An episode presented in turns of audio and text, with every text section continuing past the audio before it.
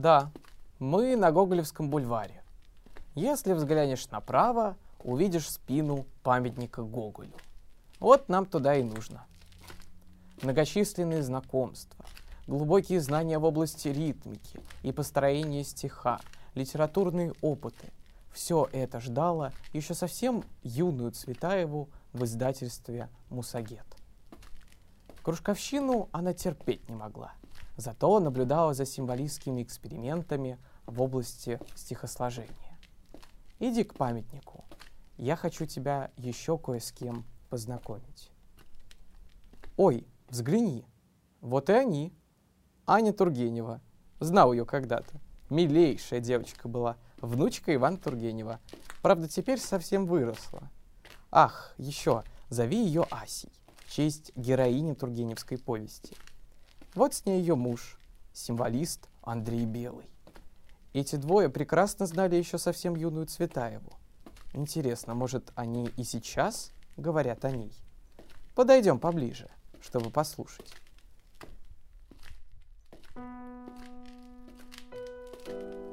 душа так радостно влекома? О, какая веет благодать от страниц вечернего альбома. Почему альбом, а не тетрадь? Не узнаю нашу Москву. Сколько здесь было поэтов раньше, сколько друзей, не то что нынешнее племя. Да уж, совсем недавно здесь делала свои первые литературные шаги Марина Цветаева в атмосфере уже метров символизма. Валерия Блюсова, в частности – тот вообще говорил, что, несомненно, талантливая Марина Цветаева может дать нам настоящую поэзию интимной жизни. Итак, я был прав. Они действительно говорят о Марине Цветаевой. Послушай, это здание кажется мне знакомым.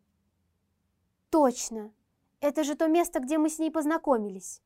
Вот в этом здании издательства «Мусагет», когда Марина в 1909 году посещала местные клубные собрания. Помнишь? Конечно, помню. Сколько всего тут было. Занятия, литературные вечера, новые друзья. Здесь же и Марина познакомилась с Николаем Гумилевым, Максимилианом Волошиным. В 1910 году здесь она за свой счет издала сборник стихов «Вечерний альбом». Забавно. Брюсов мне однажды рассказал, что она лично ему отправила один экземпляр сборника – как бы с просьбой, чтобы тот непременно прочел и оценил его. Невероятно. Ведь у них всегда были противоречивые взаимоотношения. То Марину восхищает творчество Брюсова, то ужасает, но сейчас уже мало кто об этом помнит.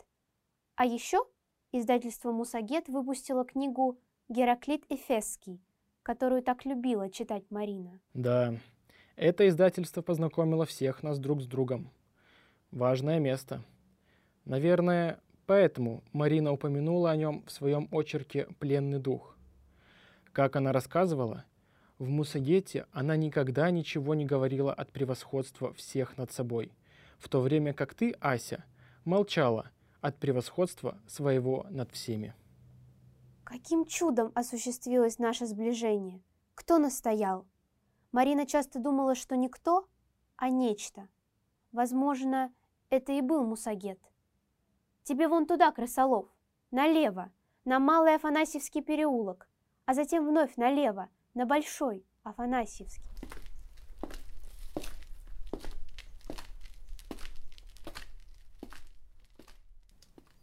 О, Марина, сколько еще подробностей мы должны узнать о твоей жизни. Следуй за мной. Нам нужно попасть на Сивцев вражек.